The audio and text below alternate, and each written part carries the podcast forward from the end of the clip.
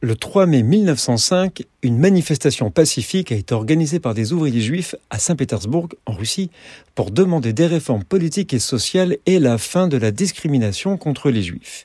La manifestation a été réprimée violemment, entraînant la mort de plusieurs manifestants et blessant de nombreux autres.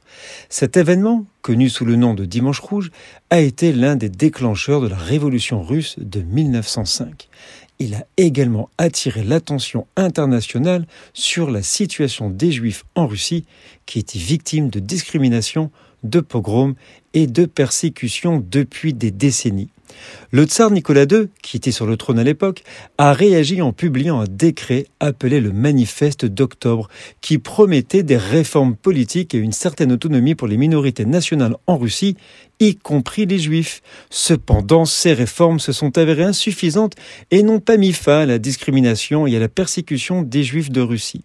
Le tsar acceptera alors de convoquer une assemblée consultative et concédera d'autres points émettant un édit de tolérance religieuse signé ce jour de 1905 et qui sera un soulagement pour les Juifs. Nous sommes le 3 mai